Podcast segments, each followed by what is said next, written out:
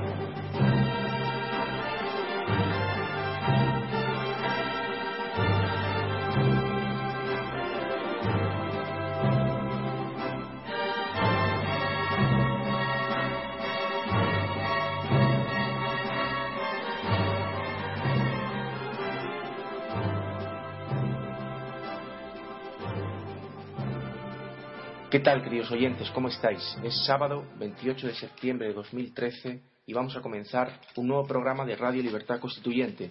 Estamos hoy solos, don Antonio y yo. ¿Qué tal? Buenos días, don Antonio. ¿Cómo Hombre, hoy hemos tenido la. Estoy bien. Y, y hemos tenido la agradable. No sorpresa, pero el agradable espectáculo de 10 minutos de un chaparrón que en realidad es el primero, que se puede llamar así, de otoño. Entonces la temperatura era, claro, aparte de que ha bajado bastante la temperatura en Madrid, pero ya en el momento del chaparrón también se crea una corriente de aire fresco que hay sentido los primeros temblores del, del invierno, pero que ha durado dos minutos.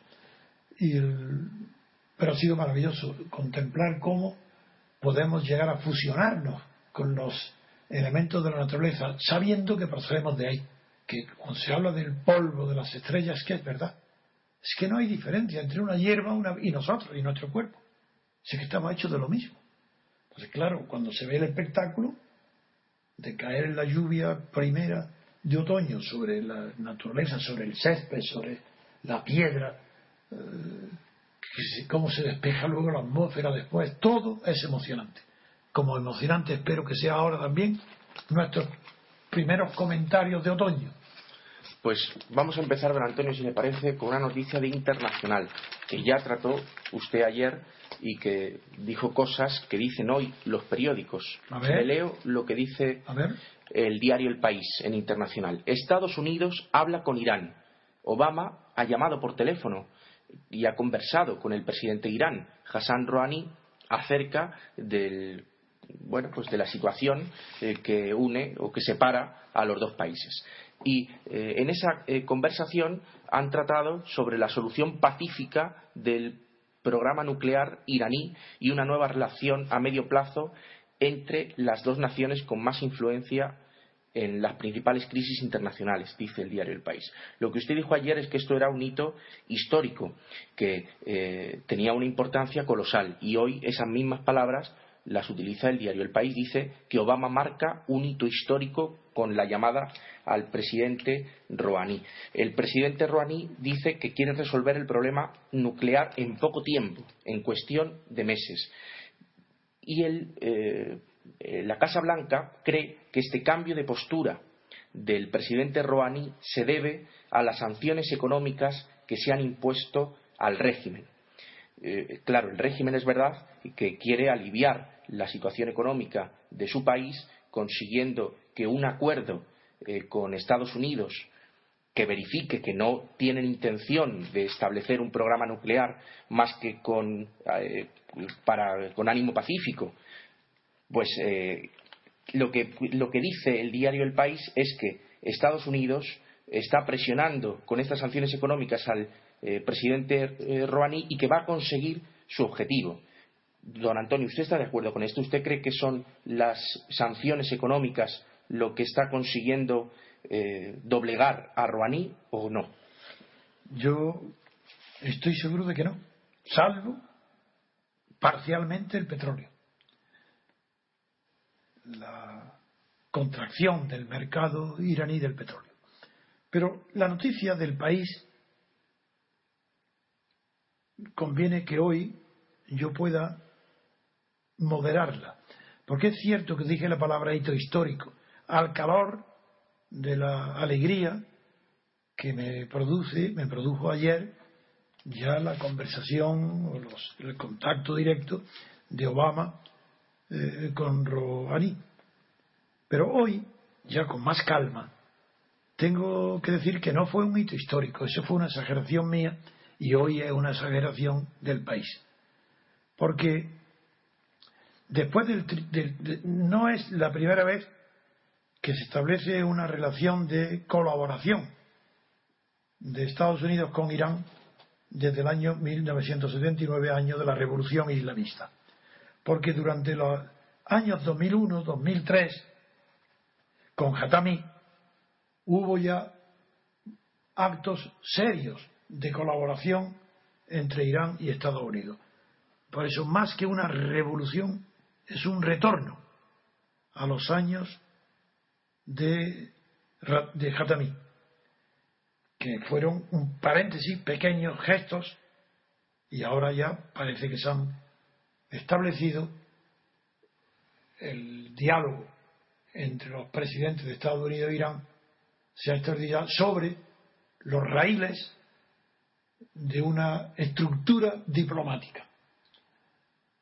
Esto es, hay que felicitar a la diplomacia de Estados Unidos e Irán, que hubiera sido imposible alcanzar este, ahora sí diré, hito, no histórico, alcanzar estas cotas tan prometedoras, si no fuera por, sin tener en cuenta, los factores que hoy no deben de olvidarse.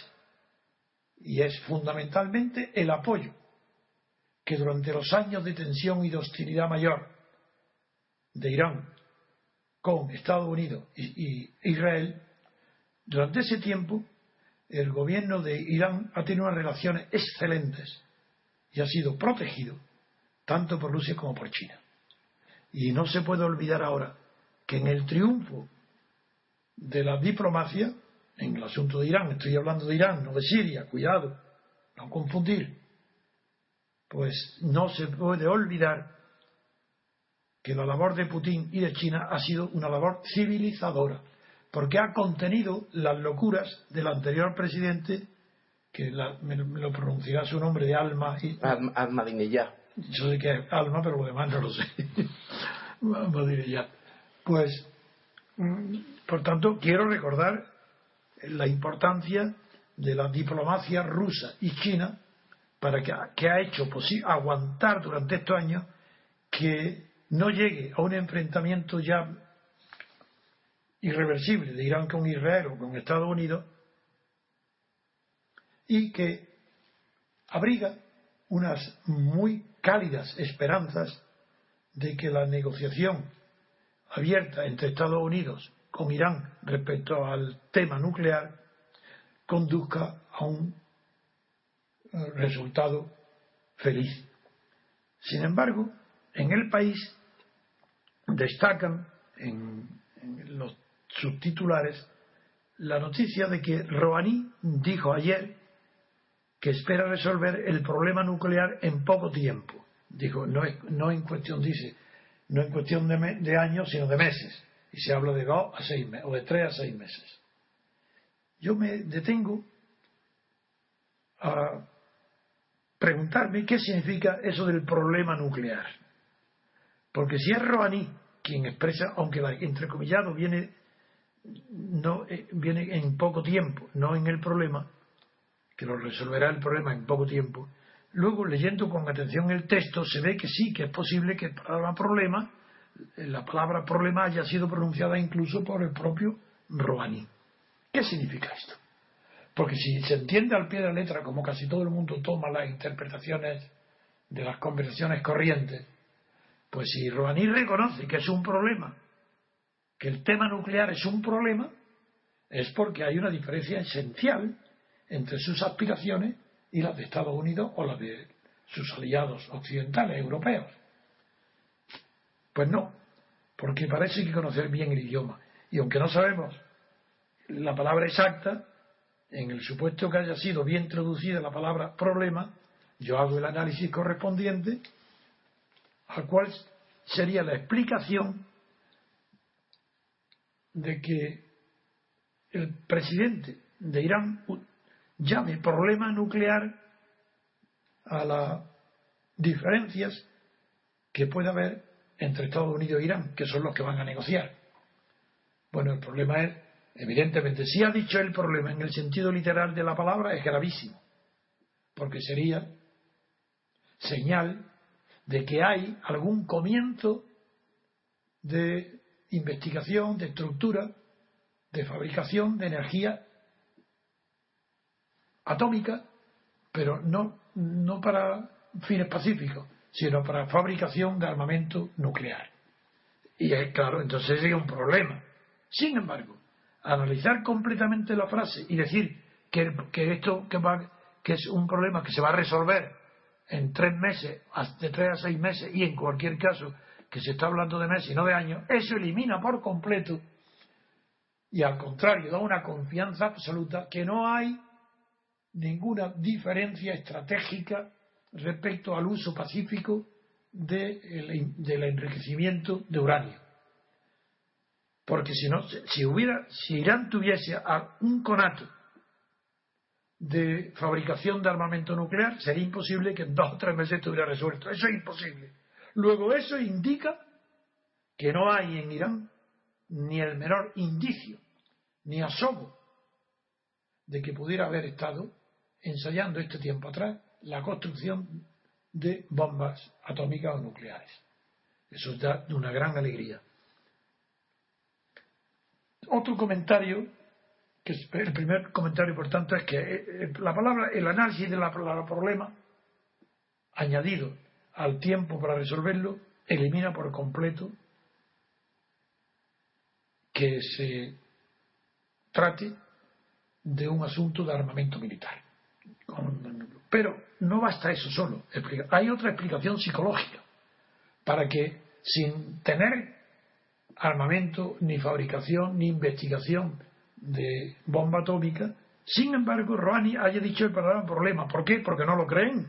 Si durante años se está, se está creyendo por Israel, Estados Unidos, la prensa occidental del mundo, repitiendo hasta la sanidad que están fabricando armas nucleares, eso es un problema para, para que sea creíble ahora Rouhani a pesar de que no lo tenga.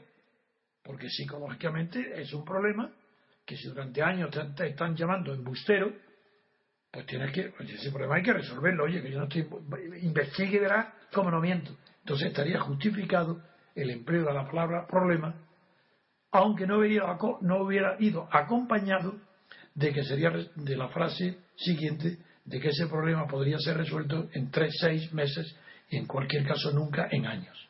Bien, pero hay otro tema que también quisiera explicar y es que la explicación de la prensa occidental y especialmente de la de Estados Unidos y de Washington es cómo explicar el cambio de actitud del gobierno de Irán. ¿Por qué? Siempre las explicaciones triunfalistas para no reconocer los errores ni la ineficacia de las medidas propias, se inventan siempre argumentos favorables que favorecen el orgullo y la vanidad, pero que no responden a la realidad. Por ejemplo, yo no creo que, salvo en lo que antes me referí, al, que, al problema de mercado que puede representar para Irán la colocación de su petróleo, porque aunque China lo consume en gran medida, pero hay un problema ahí de abastecimiento por el sitio, la localización y la distancia. Creo que el problema de las sanciones económicas no es el que ha conducido a un cambio de postura del gobierno de Irán. Creo que no. Creo que han sido otro tipo de consideraciones de orden político. La primera es que hubo un tiempo, que antes me he referido, el de Hatami, donde ya se demostró la fertilidad para Irán de los actitudes, de los acuerdos y de las medidas que tomó Irán de acuerdo con Estados Unidos en, la, en las crisis, por ejemplo, la crisis de Afganistán, que ayudó a Estados Unidos del año 2001 y la de 2003. Ha habido suficientes ejemplos para demostrar que no solo las relaciones de Estados Unidos con Irán han estado marcadas por el desgraciado, y más que desgraciado, cruel accidente en el Golfo Pérsico de que, una fragata norteamericana derribó a un avión Airbus, con nada menos produciendo casi, eh, casi 300 personas murieron.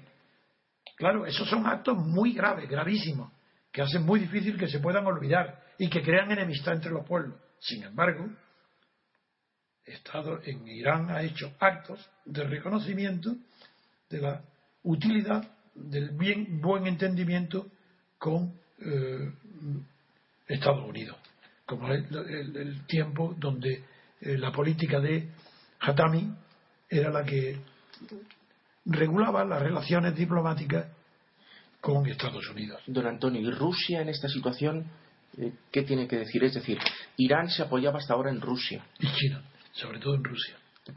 Parece que ahora también quiere apoyarse en Estados Unidos. Sí. Eh, a Rusia hay que agradecerle que ha mantenido Irán. No ha, no ha hecho ningún acto de guerra, ni contra Israel, como anunciaba, ni contra nadie. Y eso también, en parte, es debido a la diplomacia rusa, porque Irán se sentía sostenida internacionalmente no estaba aislada por completo. Eso hay que agradecerlo también a Rusia, a la política exterior de Rusia. Y hoy, eh, claro, que Estados Unidos va a tomar un protagonismo enseguida, a causa de Siria. Porque como en Siria el protagonismo lo ha tenido Estados Unidos, negativo, el protagonismo negativo, de la hostilidad, ha sido el protagonista principal contra el Assad, contra el gobierno sirio, ha sido Estados Unidos, es normal que ahora las negociaciones para el desarme químico del régimen laico del Assad sea Estados Unidos el protagonista, aunque se haga en la ONU, aunque sea la ONU la que vaya a patrocinar todo este proceso de desarme químico de Siria, del ejército sirio. Cosa que es difícil en principio, solamente con una gran confianza se puede lograr. Y esa confianza aquí en la puerta es Rusia. Porque si es cierto las noticias que además son verosímiles, de que el armamento o los depósitos de gas químico estén repartidos por muchas partes del territorio sirio y ocultos en cavernas para que no pueda ser fácilmente localizado ni ser presa, presa fácil para la aviación enemiga, es normal que sea bastante dificultoso ahora la comprobación de la rectitud de la conducta del gobierno sirio para entregar todo el armamento sin trampas y sin ocultaciones. Y ahí, vuelvo a decirlo, es fundamental el papel de Rusia. Yo nunca dejaré de decir suficientemente alto que Putin, una persona que me es antipática, lo quiero que se sepa, no, no solo como físicamente por ser antiguo dirigente del KGB, sino que no estoy de acuerdo con el régimen ruso, porque es un régimen oligárquico exagerado, lleno de corrupción y de, y, de cosas abominables. No, y sin embargo, tengo que reconocer la verdad. Y la verdad es que Putin ha sido el artífice de la paz o de la negociación para el desarme químico en Sirio y ahora va a ser un sostén formidable en la retaguardia para que continúen por buen camino y con seguridad las negociaciones entre Estados Unidos y el gobierno de Irán y Ratakemi. Pues si quiere, don Antonio, pasamos a la siguiente noticia.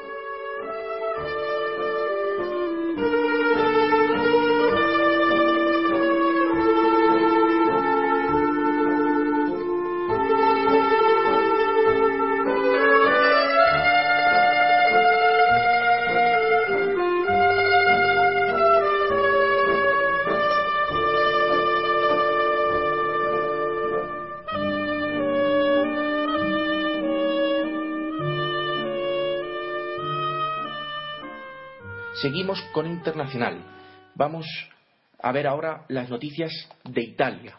Estamos en el diario El Mundo y en el diario El País. Dice el diario El Mundo, Leta desafía a Il Cavaliere, a Berlusconi, y dice el periódico que se someterá a una moción de censura para ver si el partido de Berlusconi le apoya. Bueno, los hechos son los siguientes. El 4 de octubre, el próximo 4 de octubre de 2013, es el día en el que el Senado aprobará la expulsión, o está previsto que apruebe la expulsión de Berlusconi como diputado. Berlusconi, ante la proximidad de esta fecha, ha amenazado con dejar tirado al gobierno al que hasta ahora apoya, de Enrico Letta, con la dimisión de todos los diputados y con la dimisión de todos los miembros del gobierno que forman la coalición eh, con el partido de Enrico Letta, del centro izquierda. Muy bien, pues la respuesta de Enrico Letta a esta amenaza de Berlusconi ha sido adelantarse y, de, de acuerdo con el presidente de la República, con Giorgio Napolitano, ha acordado someterse a una moción de, censura, dice el diario El Mundo, a una moción de censura. Yo entiendo que es una moción de confianza. Ahora nos lo explicará don Antonio. Que se someterá a una moción de confianza para ver, para forzar a los diputados de Berlusconi a que eh, le apoyen o a que sigan eh, las directrices de Berlusconi. Ya ha dicho un ministro del Cavalieri que no existe el peligro de dimisión de nuestros ministros. Bueno, don Antonio, ¿Cómo valora usted la maniobra de Enrico Letta y la maniobra de Berlusconi? ¿Qué cree usted que va a suceder? antes de nada, eh, quiero situar la comedia en su escenario, en el teatro, es una comedia. Ahora estamos ante un caso hilarante. Berlusconi es expulsado o está amenazado de ser expulsado de la clase política. Pero hay algo más gracioso que una clase política italiana, la más corrupta del mundo junto con la española y la griega, que está, amenazando de expulsar de la clase política a Berlusconi. Debería ser un honor ser expulsado de la clase política. Pero si es la corrupción pura, ¿quién será Berlusconi para que sus propios oh, congéneres pertenecientes a la misma raza, a la misma etnia que la clase política, no quieren tenerlo a su lado. ¿Y qué hace Berlusconi? Bueno, eh, tiene que salir porque hay una ley aprobada por Monti en contra de Berlusconi diciendo que será expulsado todo condenado a una, por un delito político que hay que tener una condena, aunque sea de arresto domiciliario pero que es expulsado de la clase política. Eso fue aprobado precisamente para tener un arma contra Berlusconi, que es la última que le queda. Esta. ¿Y qué es lo que hace Berlusconi? Que no quiere ser expulsado de la clase política. ¿Por qué? Por honor, en absoluto. Ni la clase política italiana es honorable, ni Berlusconi tiene necesidad de, buscar ningún honor fuera de sí mismo. Él es honorable, él, por su dinero, es el honorable. El caballero, el caballero, figuraron lo que en España significa es el caballero, el símbolo de la honorabilidad. Pero en Italia, como en España, el que es ahora presidente del gobierno, Leta, ante el chantaje que le planteaba Berlusconi, decir, ah, me votáis, me, expulsáis de la clase política, retirada de todo gobierno, ministro, elecciones, todo boicot, chantaje a todo el sistema político italiano, al régimen político. Ante eso Leta que dice, pues nada, no se ha arrugado, no se ha asustado y ha planteado, de acuerdo con el presidente de la República, napolitano, ha planteado un voto de confianza y voy a decir ahora en qué consiste la diferencia, que en España lo sabe casi todo el mundo porque ha sido muchas veces analizada en la prensa española con relación a España. La diferencia entre una, una moción de censura o una moción de confianza. La moción de censura no es más que derribar a un gobierno, pero eso en la Constitución española está prohibido, porque no hay un gobierno no puede ser derribado a no ser que la oposición presente una moción o voto de confianza. O, mejor dicho, que el propio gobierno pida a las cámaras que voten si tienen o no confianza en él.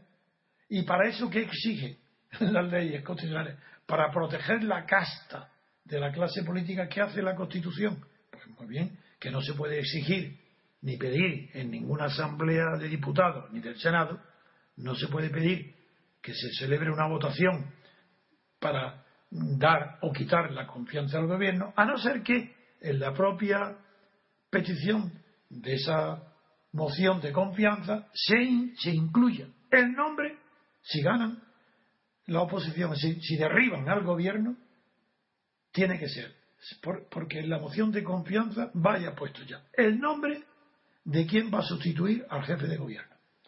Y segundo, el programa de gobierno que va a sustituir al que está en vigor. Sin esas dos condiciones no se admite ninguna moción de confianza. Eso en cuanto a la parte técnica que me pregunté, sí que iba yo a explicar. Pero la parte de, del presidente de la República napolitano, que también es esencial en, en el juego que está trayendo, en la partida de corrupción y de una partida podrida, porque no es de ajedrez, hay reglas fiables. El papel del presidente napolitano es, no se esperaba, es superior al que se esperaba de él. Hay, antes que nada, yo quiero hacer una observación psicológica referente a los ancianos. Este es un hombre mayor, más que usted. ¿Cómo? Más que usted. Ah, que no sé la que tiene. Pues creo que tiene 88, 89 años, ah, le gana. Bien, pues entonces, con que tenga, puedo hablar con, eh, con experiencia de este tema. Generalmente, la ancianidad, o mejor dicho, como hoy la, la edad, de, la longevidad, los años de vida han aumentado tanto, también la ancianidad ya no se corresponde. La biológica que se ha alargado mucho, con la mental, que no se ha alargado tanto, porque en los países occidentales, a partir de los de la edad de jubilación, 65 o 70 años, 70 años, la clase dirigente está llena de eh, ancianos mentales. En cambio, hay muchísimas personas que tienen una edad de esos de más de 80 años, 85 e incluso 90, pero que están en puestos de ejercicio libre de la inteligencia, como son las profesiones liberales o los investigadores, los artistas, escritores, filósofos, pensadores, en que esos, la, lo único signo que se suman a los biológicos de la ancianidad es una emotividad mayor ante ciertas situaciones. Es decir, el anciano, la persona de mayor, de más edad, tiene, controla menos sus emociones que cuando era joven. Pero eso no quiere decir que sea un síntoma. Voy a poner un ejemplo propio, porque a mí no me da ninguna vergüenza eh, hablar. Yo, la primera vez que yo sentí un nudo, lo que se llama un nudo en la garganta, tenía menos de 50 años. Fue cuando presencié en Guinea Ecuatorial, que fui el segundo aniversario, pues el himno, la bandera española, y que a, a 3.000 kilómetros de distancia de lo que hay al Ecuador, en Guinea, se hablara un español tan correcto y tan, tan, tan agradable de oír. Eso se me puso un nudo en la garganta en ese momento solemne de izar la bandera y cantar y hablar un discurso en español. Yo tenía 50 años, eso no tiene nada que ver con la edad. Luego he visto que ya con la edad me he emocionado sentimentalmente con algunas películas donde también se me agarra la garganta en situaciones que me emocionan. Bien, pues la novedad de mis emociones es que solo eso solo me lo produce las emociones de gran, gran alegría. Jamás en las de eh, situaciones de pena, horrorosas, de miedo, eso nada. En cambio, cuando me dan ganas de llorar, no lloro pero tendría ganas de llorar en todas las cosas donde veo una gran alegría. Si veo el encuentro de unos padres con sus hijos, un matrimonio que veo que se reconcilia, uno, eh, todo, todo lo que es grandioso de alegría, eso se me, la, garganta uh, lo noto enseguida. Pero los ojos no, solo la garganta. No, no, no, no, no lloro, no, solo la garganta. Pero bueno, esto es un ejemplo de que Napolitano ha llorado Y por eso hablo, porque Sí, dice que ha llorado. Y Berlusconi, por lo visto, se ríe. Creo que ha sido Berlusconi. Alguien se ha reído de Berlusconi. Porque no conocen. Entonces, pero parece ser que, según las palabras que acabo de leer, que a Napolitano no le pasa lo que a mí, sino que ha llorado porque se ha sentido la humillación de Italia. No se siente humillado, lo que es de pena. Eso no es mi caso. En los casos de pena, al contrario. Yo tengo tal energía para combatir las, una situación de humillación de España. Bueno, a mí eso que me va a concojar. Al contrario, eso me da una energía que no, que no hay testosterona en el mundo que, que yo no me robe para enfrentarme con quien sea. Con los enemigos de, de la verdad. que Son mis enemigos, son los enemigos de la verdad. Pues bien, mm, yo tengo ahora que me da pena, me agradezco y me da pena del pobre napolitano, pero que está haciendo un gran papel, porque aunque la Constitución no está llamado para eso, está activando y siendo como una especie de colchón al que acuden ahora los más decentes de la clase política, si los hay, que dudo, pero decentes, para intentar que no Italia no caiga ya en el precipicio irreversible de la corrupción y de la casta berlusconiana, que es la que ha sucedido a la casta de Craxi y compañía del socialismo y de Andreotti. Si no es nada nuevo, no hay mayor corrupción de Berlusconi, no es mayor que la que tenían Craxi y Andreotti. En la clase política del Estado de partidos conduce a la corrupción. No es que conduce, es la corrupción. España y la Constitución española se adopta no porque los padres de la patria hayan tenido buenas intenciones, muy mala cabeza, no hayan previsto las situaciones y las consecuencias que se corrompen. No, porque los propios padres de la patria ocupan puestos de padres de la patria en virtud de la corrupción, porque ellos mismos están moralmente corrompidos. ¿Cómo es posible que ninguno de los, todos los que se nombran, los Fraga, los peces barba, los que, todos los que han intervenido eh, en la Constitución, no hay ni uno solo, ni uno solo, que conozca una sola palabra de lo que es la, una Constitución. De la ciencia constitucional no saben nada, ignorantes como el último de los periodistas. ¿Cómo aceptan ese cargo? ¿Por qué se atreven a hacer una Constitución? Ah, amigo, es sencillo de responder esa pregunta. Porque están haciendo unos papeles, una constitución de ellos mismos, para constituir, constituirse ellos en clase política, en ser los dueños del Estado. Y para eso son los mejores. ¿Quién va a saber mejor que ellos lo que les conviene? Pero que se habla de constitución, de eso no tienen ni idea. Constitución, separación de poderes, ley electoral, representatividad, no saben ni una palabra. Es más, los que lo saben tienen carreras mentales interiores para olvidarlo al segundo. Porque yo sé que es imposible que estas personas que no son atrasados mentales saben muy bien lo que es separación de poderes. Saben muy bien que el sistema de lista abierto o cerrado da igual. Saben muy bien, porque los catedráticos conocen, que los partidos de masas no pueden eh, gobernarse con democracia interna. Saben que hay una ley de hierro que eso lo hace imposible, esa ley descubierta por uno de los mejores sociólogos del siglo, Mitchell. Todo eso lo saben, pero con qué velocidad, con qué intensidad tratan de olvidarlo.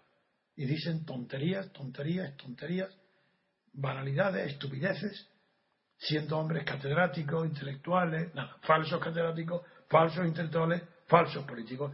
A esto voy diciendo que la corrupción de la partitocracia es endógena, no porque se produzca dentro del sistema, porque también es exógena, ya que corrompe a lo que toca, sino porque es la propia idea del Estado de partido es corrupta. Hay una corrupción en creer que un Estado puede ser de partidos. Es corrupto pensar que entre el Estado y la sociedad civil puede funcionar sin un cuerpo intermedio que suavice el conflicto. Eso es completamente utópico. Y, toda persona inteligente sabe que si entre el Estado y la sociedad civil no hay un cuerpo intermedio que se llama sociedad política, si en España no hay sociedad política, ¿cómo no va a haber corrupción? Porque, ah, ¿qué queréis? ¿Llamarle sociedad política al Estado? Ah, muy bien, declarados todos marxistas. Somos, decirlo, somos marxistas y la sociedad política es el Estado. ¿De acuerdo? Muy bien. ya os combatiré yo. Pero mientras digáis ahora que no sois marxistas, que sois, que si no sois marxistas, ¿qué sois? ¿Liberales? ¿Pero qué, ideología tenéis? Decirlo. Muy bien. Y no, y no reconocéis la existencia de una sociedad política intermedia entre el Estado y la sociedad civil. ¿Queréis que yo diga cuál es? Yo lo diré. La sociedad política es aquella parte de la sociedad civil que se destaca de ella, de la sociedad civil, mediante elección por la sociedad civil de los mejores miembros de la sociedad civil para formar con los elegidos, siempre a condición de que sean verdaderamente representativos por ser representantes de los electores y formar la clase política, que no sé, en ese caso no sería clase, porque los intereses individuales de cada diputado es superior a los intereses colectivos que como clase tuviera. Ya no hay clase política. Pues mientras no se produzca ese fenómeno, no hay sociedad política en España. Y si no hay sociedad política, hay corrupción, falta de comprensión entre el Estado y la sociedad y fenómenos como el de Cataluña. Pues claro que quieren, como Cataluña y el País Vasco y, Galicia y Canarias. Pues, pero si no hay sociedad política, ¿de qué os extrañáis de que haya separación? Pero qué lazo orgánico, ni voluntario ni representativo se ha creado en España a la muerte de Franco. Ninguno. Esa es mi opinión. Pues no, eso no es mi opinión. Esa es mi dictamen, porque eso no es una opinión. Yo desafío a que nadie, lo digo repetidamente y continuamente, ¿quién me desmiente? Que me lo diga a mí delante. Veréis cómo queda en ridículo, como ignorante, como inculto y como inmoral. Porque hay que ser muy inmoral para creer que España está en una democracia. Hay que ser muy inmoral para decir que hay separación de poderes. Hay que ser muy inmoral para decir que las listas abiertas son mejores que las cerradas. Quien diga eso es un estúpido o un sinvergüenza. Prefiero creer que la mayoría son estúpidos. Listas abiertas son exactamente igual de perversas que las cerradas. ¿Queréis que os diga la razón? Porque son listas de partido, amigos.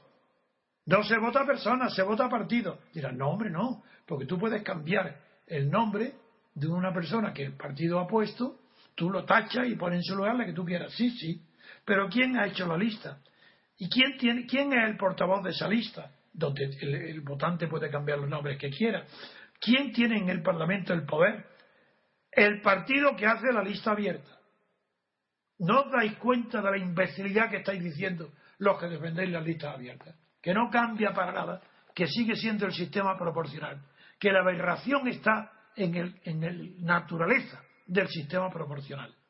Que eso no representa al que vota, que representa al partido y que en listas abiertas la lista representa también al partido que la hace.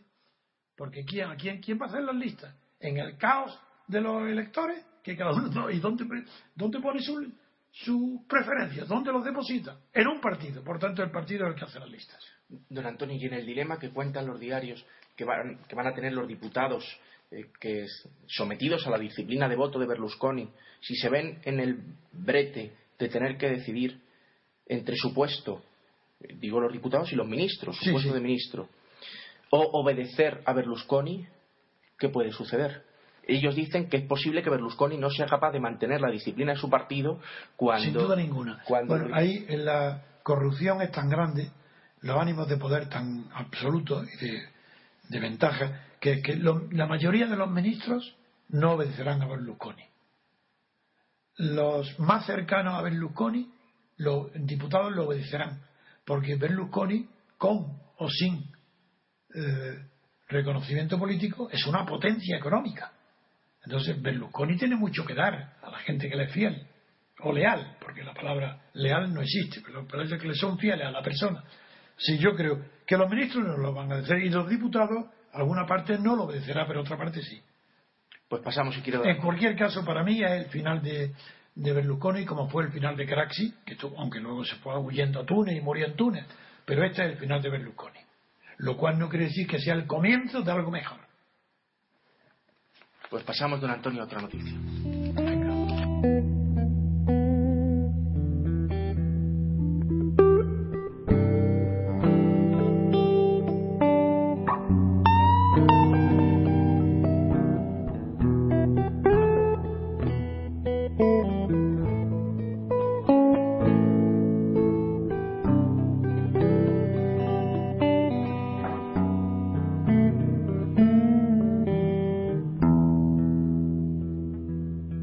Seguimos en internacional.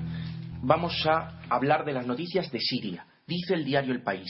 Los inspectores de Naciones Unidas analizan tres nuevos ataques con armas químicas.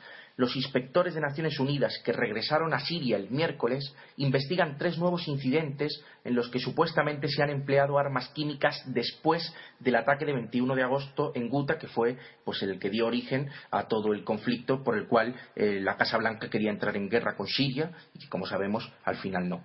En total, los inspectores de la ONU dice investigan ataques ocurridos en los días 22, 24 y 25 de agosto. Eh, los inspectores de la ONU acabarán esta segunda misión el lunes y esperan tener resultados detallados a mediados de octubre. Y también en relación a esta noticia hay que eh, decir otra que trae el diario El País y que eh, ya dijimos ayer, y es que Rusia se reserva la última palabra si fracasa el desarme de Siria. Si, si, no se entregasen las armas, si Siria no entregase las armas químicas a los aliados, pues Rusia ha forzado a que se haga una nueva votación para que pueda haber una respuesta violenta, una respuesta armada a esa actitud siria. Durante esto lo dijimos ayer. Sí, esto es nuestro análisis de ayer y de días anteriores, confirmado por las noticias que se producen después de nuestro análisis. Nos adelantamos a las noticias, como es normal, en todo método que esté basado en el carácter científico de los elementos que entran dentro de lo, de lo que es analizado. Bien, sin embargo, tengo que hacer algunas observaciones. En primer lugar, no le doy mucha importancia, no, no es que yo no le dé, no tiene demasiada importancia esa denuncia de nuevos ataques, porque por un lado dicen tres y por otro lado dicen siete. Y además son fecha inmediatamente siguiente a la del 21 de agosto, los tres, lo cual eh, hace, en el supuesto de que haya habido víctimas posteriores al 21 de agosto, es fácil, conociendo la naturaleza del armamento químico, que se, que se produzcan eh, muertes o, o, o dolencias graves después del 21, de los 23, 24, 24 niños o personas mayores, ancianas, que han respirado en poca cantidad, no letal, o no suficientemente letal en el acto, y sufren las consecuencias días posteriores. Yo no tengo muchas fe ni esperanza en que estas nuevas denuncias tengan fundamento real, ni creo que si la, tuvieran ese fundamento se hayan fijado un plazo tan corto para que los inspectores averigüen si es verdad o falso. No, creo en eso. En cambio, sí que creo en que el papel de Rusia ha sido, está así, tratando de ser ocultado estos días anteriores. Y ahora, exagerado. Por el país, hablo ahora del país. Y esto pertenece a la ideología de los medios de comunicación, del periódico. Yo dije ayer lo que dice hoy el periódico, que se eludió incluir una sanción a Siria en caso de incumplimiento de la SAD. Y eso era una petición de Putin. Por tanto, ganó Putin. Pero se lo dije ayer, eso no es de hoy la noticia. Y antes de ayer. Se sabía. Se aceptó la condición de Putin de que no hubiera sanciones. Pero que no hubiera sanciones automáticas, de acuerdo con el reglamento, las normas de la ONU, que, cuyo referente a estos asunto contiene una condena automática de represalias, de consecuencias, que es la palabra clave para entender lo que yo dije ayer y lo que hoy voy a, a distinguir, que tenga consecuencias. Putin ha evitado que la resolución de la ONU señale que haya consecuencias. Dice que tendrá consecuencias, pero no dice cuáles. Y eso sí que ha sido una habilidad de Putin, porque él se negó a que hubiera lo que quería Obama, que es que si no se si, si fracasara los acuerdos de desarma, automáticamente aplicando el artículo de la ONU, la represión era el bombardeo de Obama por medio de, la ONU o de Estados Unidos que había dicho ya que lo haría él. Eso no es verdad. Dicho así no es verdad, porque Estados Unidos aceptó ya desde el principio, cuando se llevó el asunto a la ONU, tras el acuerdo de los ministros de Asuntos Exteriores de Rusia y de Estados Unidos, de Kerry y Laura y Lavrov, mm, ya se aceptó lo que está sucediendo. ¿Qué, es la, ¿Cuál es la única novedad? Pues es que simplemente que lo reconocen con retraso. Es decir, que si no cumpliera, ¿qué pasaría? Que el Consejo de Seguridad de la ONU tendría que volver a reunirse y a votar de nuevo para decir qué consecuencias tiene. Exactamente lo que venimos diciendo casi hace ya cuatro o cinco días. Pues pasamos, don Antonio, a otra noticia.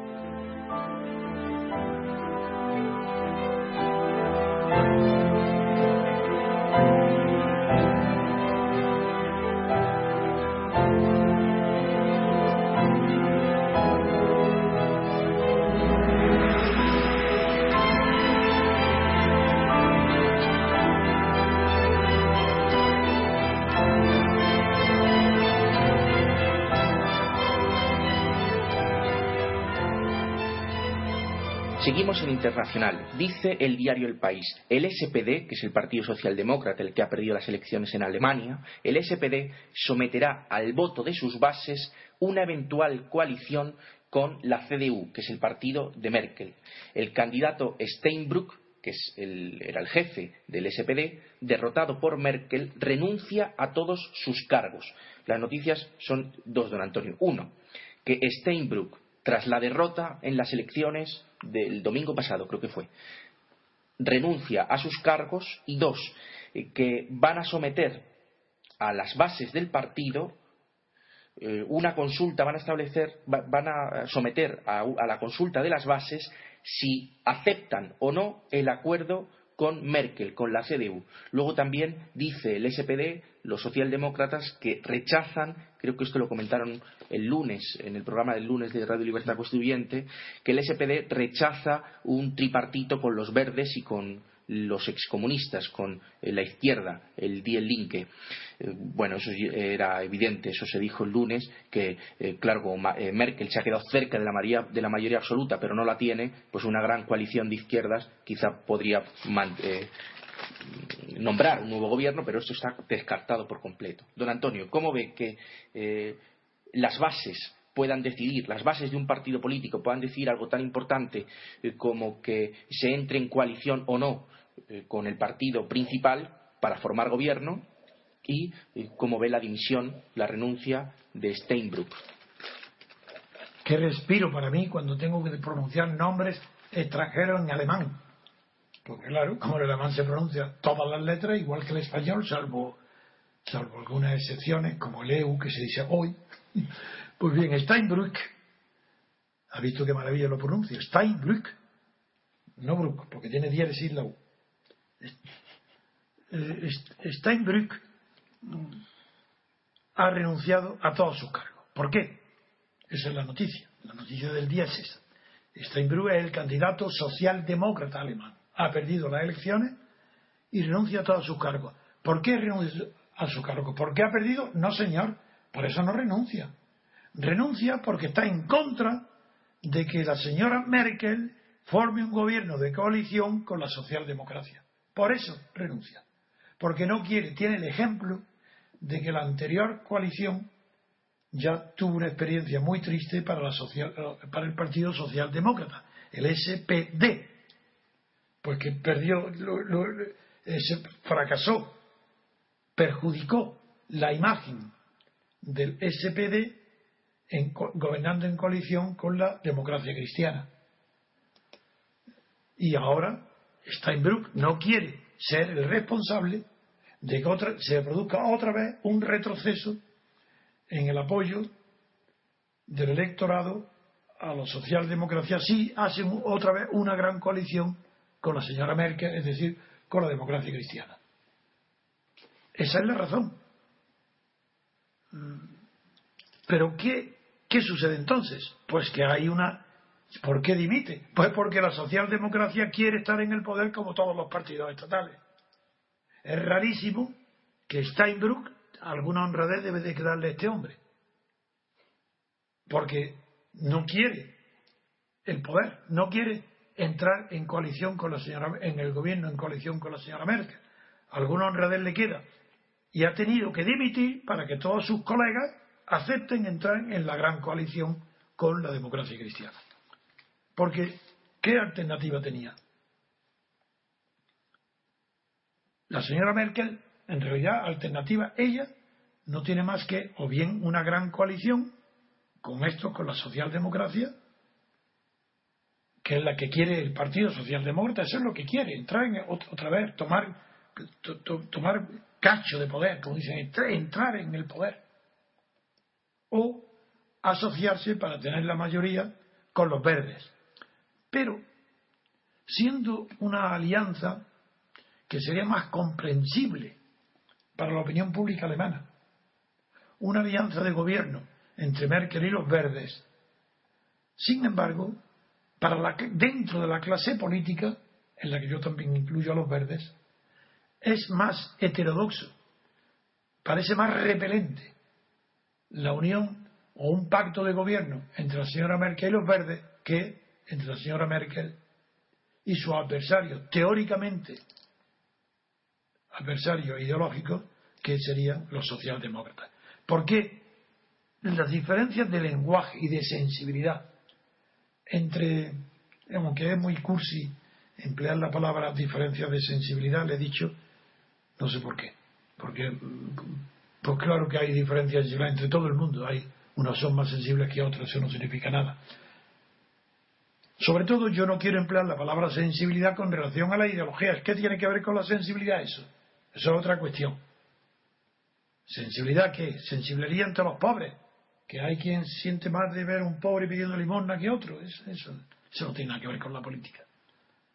Bueno, pues volviendo a lo que estaba yo razonando. La clase política, es decir, los ministros, gobiernos y diputados, tanto de la socialdemocracia como de los demócratas cristianos, la clase política tradicional, no soporta la sensibilidad de los verdes. No se trata de la medida de gobierno, no, no, es que su lenguaje es que les chirría cada palabra, es que no lo soportan. Y, luego no hay diferencia, pueden gobernar perfectamente, no hay diferencia, pero los verdes utilizan un lenguaje universal basado en un respeto de principio a todo aquello que luego ellos no van a respetar al entrar en el gobierno. Por eso la contradicción de los verdes hace que la derecha no los tolere. Y es más fácil el entendimiento de la socialdemocracia con los verdes que con, la, que con los socialistas. Pero antes también quiero decir o debo de decir, que los sondeos actuales rechazan el 65% de los afiliados al Partido Socialdemócrata rechazan un pacto con la democracia cristiana. No quieren la gran coalición, es decir, dan la razón a Steinbrück. Y sin embargo, el aparato dirigente del SPD quiere la gran coalición. Eso por un lado. Por otra parte, el Partido Socialista, porque podría formarse un gobierno sin la presencia de Merkel. Con los verdes y los excomunistas. Exactamente. Es más, no hay ningún reparo ideológico. Eso es mentira, eso no es verdad. Se dice, pero bueno, pero no es verdad. Y la prueba que no es verdad es que los socialistas están gobernando con los excomunistas del este con esto que acaba de nombrar, en muchos sitios en Alemania están gobernando, en el este alemán, en Berlín, en Brandeburgo, en Brandenburgo, en Pomerania Occidental, y el propio Steinbrück, durante la campaña electoral, reconoció que estos socios comunistas son fiables en los Länder. En cambio, no los considera la señora Merkel que sean fiables para nada, ni en Länder ni en gobierno. Con esto llamo la atención sobre la hipocresía de no solo de los alemanes, sino también de la prensa española, país, cuando analiza, analiza este tema. El tema, por tanto, que vaticino, y lo que vaticino no, lo que ni pronostico tampoco, lo que sé es que no va a haber un acuerdo con los comunistas por parte de la señora Verde y ni con los verdes, que va a haber una gran coalición. Pues pasamos a otra noticia.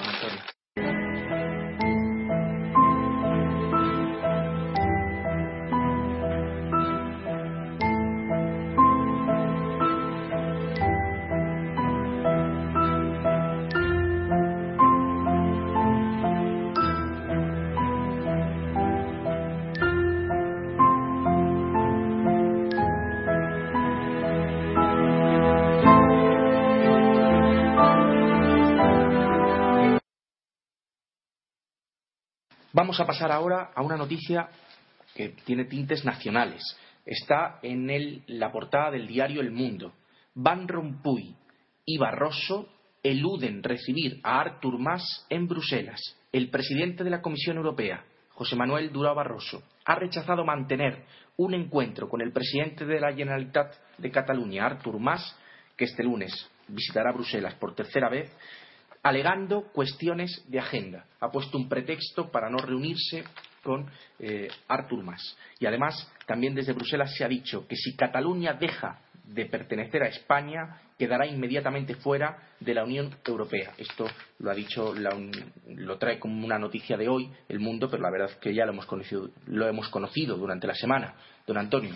Pues, además de que los jefes de la Comunidad Europea lo, que se llama líderes europeos, con esto no hacen más que repetir las dos ocasiones anteriores donde hicieron lo mismo. Le hicieron el vacío en Bruselas a Artur Mas, al presidente de la Generalitat.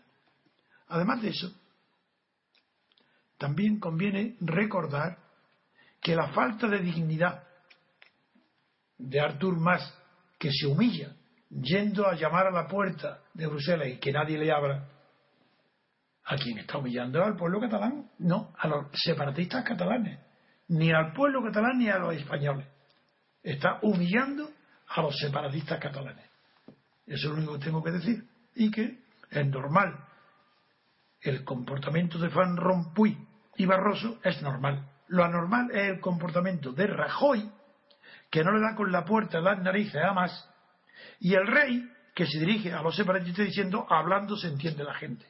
Cuando hablando se ha llevado 30 años desde las tácitas eh, manifestaciones y expresas mitigadas del nacionalismo catalán y vasco a la ruptura de la unidad de España en los partidos separatistas y en los gobiernos de la Generalitat y imitados por el País Vasco que el otro día oí por la televisión a este el portavoz de que es muy alabado porque parece que es simpático se sonríe del País Vasco. Urcullo quizá. No no no no. El que está en el Parlamento. Urcullo no viene al Parlamento el que viene aquí a Madrid. Bueno y era vergonzoso que no hacía más que le hacían preguntas concretas y respondía por los cerros de Úbeda con el método Lendor o confundiendo las churras con las marinas. Nada, no respondió a nada. Eh, no pueden responder. Un separatista puede hablar y se le entiende. se le entiende para los que son nacionalistas en Cataluña en el País Vasco. En Madrid, en la televisión, no se le entiende una sola palabra. Digan lo que digan, lo, hablan chino. Yo quiero entenderlo, no lo entiendo, no saben nada. Dicen frases chino, no hablan español porque aprovecho la ocasión para decir que basta ya, que no me cansaré de repetirlo, de hablar todos los periódicos del castellano, castellano, castellano. ¿Pero qué castellano? Ese idioma no existe. El idioma castellano no existe. Existe el idioma español. De la misma manera que en Italia no existe el idioma toscano, sino el italiano. Y a pesar de que el, idioma que hoy se llama italiano nació en lo inventa Dante Igual que en Francia no existe un idioma francés, sino francés.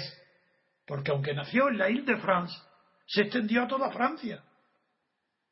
Y se llama francés. El español, claro que nace en La Rioja, en una región de Castilla y que se, impuso en toda España y es el idioma español.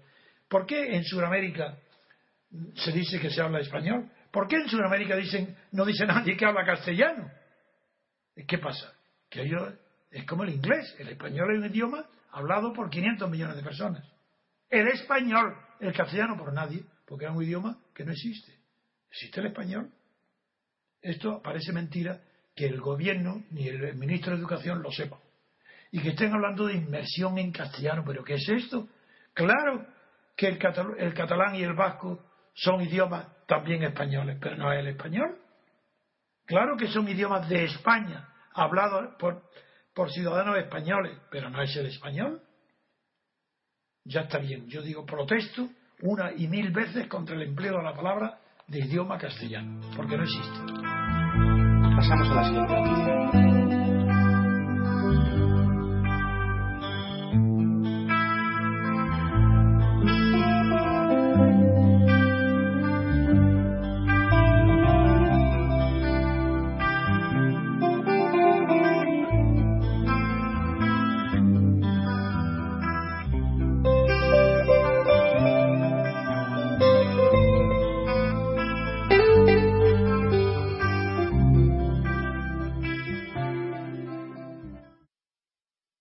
La siguiente noticia ya de nacional nos la trae el diario El País.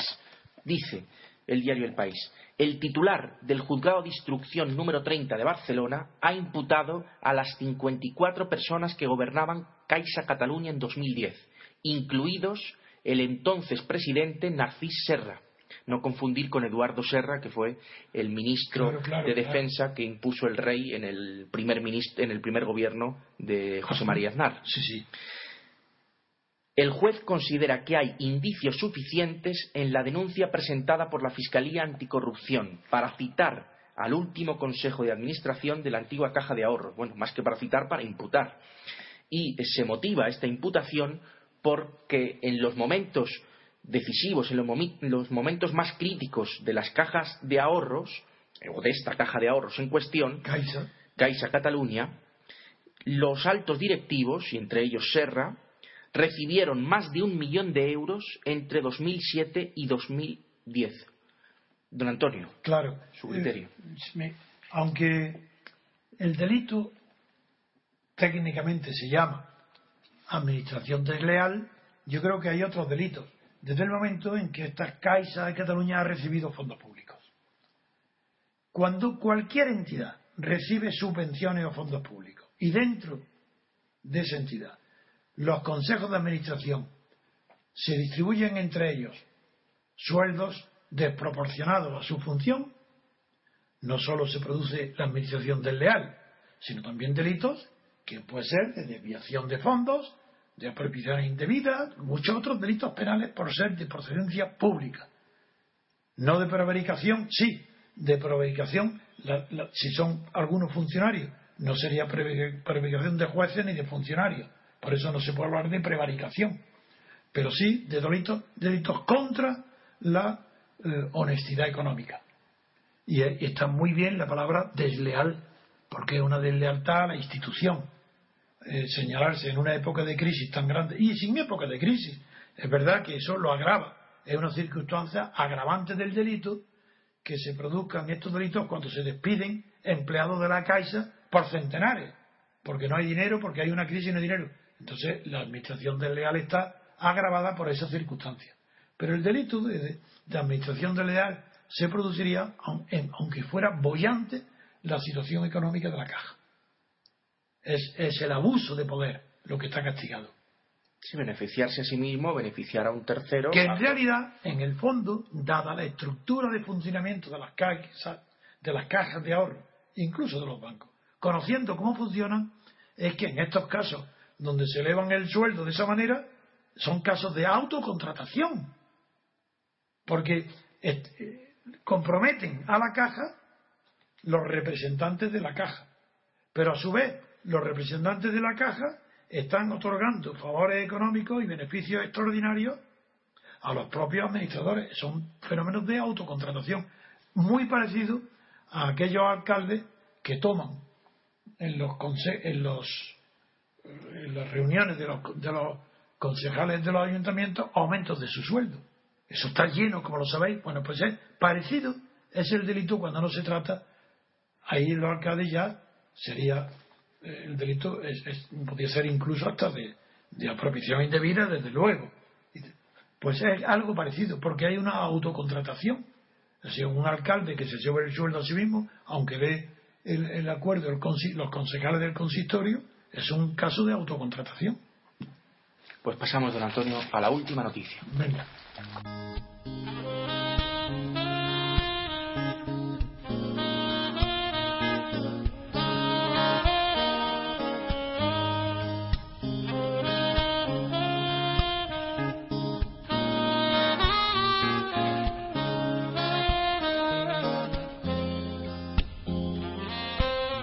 La última noticia que vamos a dar es de deportes. Dice la portada del diario El Mundo eh, que Messi ayer tuvo que comparecer ante el juzgado de instrucción número 3 por, para aclarar, para declarar sobre los delitos fiscales, sobre las responsabilidades fiscales que le imputan. Y ha dicho que de la plata se ocupa su papá. Yo quería que comentásemos esta noticia porque los grandes eh, eh, deportistas, y a Messi se le los expertos dicen que es uno de los grandes deportistas, deben ser o son, a mi juicio, como si fuesen héroes, como los grandes personajes de la historia. Y desde luego Messi está, a mi modo de ver, muy lejos de ser un, gran deportista. Y recuerdo como grandes deportistas como Ali, no es que eh, buscasen excusas cuando le, Ali me refiero al boxeador, al boxeador, a Mohamed Ali, no es que buscasen excusas para eh, salir indemnes de los tribunales, sino que aceptan lo que, lo que les venga, hasta el punto de que Mohamed Ali estuvo dispuesto a perder millones de dólares, estuvo dispuesto a perder el título de campeón mundial y lo perdió por negarse a ir a la guerra de Vietnam y lo procesaron por, pues no sé si era por sedición, por traición, por no aceptar ir a la guerra. Entonces, don Antonio, Un, gran deportista no puedes, tiene que ser un héroe. No, no, es que los grandes, grandes deportistas que tienen influencia en la sociedad, incluso en esta sociedad de consumo y de espectáculo, son personas que, además de habilidad excepcional para el deporte que practican, son personas inteligentes. Yo puedo citar casos de deportistas inteligentes en España, una barbaridad, empezando por Nadal, que está a la vista. Todo el mundo destaca en él su fuerza de voluntad, su coraje, su desgaste físico, y yo lo que destaco en él es su inteligencia. Porque sabe adaptarse al tipo de juego que le conviene a él y el que más perjudica a su adversario. en cambio, Messi, es, es, por lo que hago esta reflexión, yo no dudo, ni, no tengo duda, que es uno de los más grandes jugadores en la historia del fútbol. Está entre los 10, 15 o 20 primeros, seguro. Y hoy está el primero, el segundo, el tercero. Pero está todo su juego basado exclusivamente en su extraordinaria habilidad para darle una décima segundo antes que el contrario a la pelota para evadir el pie ajeno. Es su habilidad, unida a sus condiciones físicas y fisiológicas, hacen de él un jugador excepcional. Pero yo estoy habituado a juzgar la inteligencia de la gente por su cara. Y yo lo digo claramente. Bueno, pues la cara de Messi es de una falta de inteligencia total. Hay que ver qué labio tiene, qué morro tiene, qué labio que parece, parece un chupo, un niño. De, y por eso que hable de papá normal, si, si es que es casi un menor, mentalmente es un menor. Entonces, ¿cómo se va a esperar dignidad de él? Un hijo que además, que es el colmo para mí de la antipatía, le echa la culpa a su padre al, que además le llama papá. Nada más, no tengo más que decir. Pues muchas gracias, queridos oyentes. Espero que les haya gustado el programa. Hasta pronto.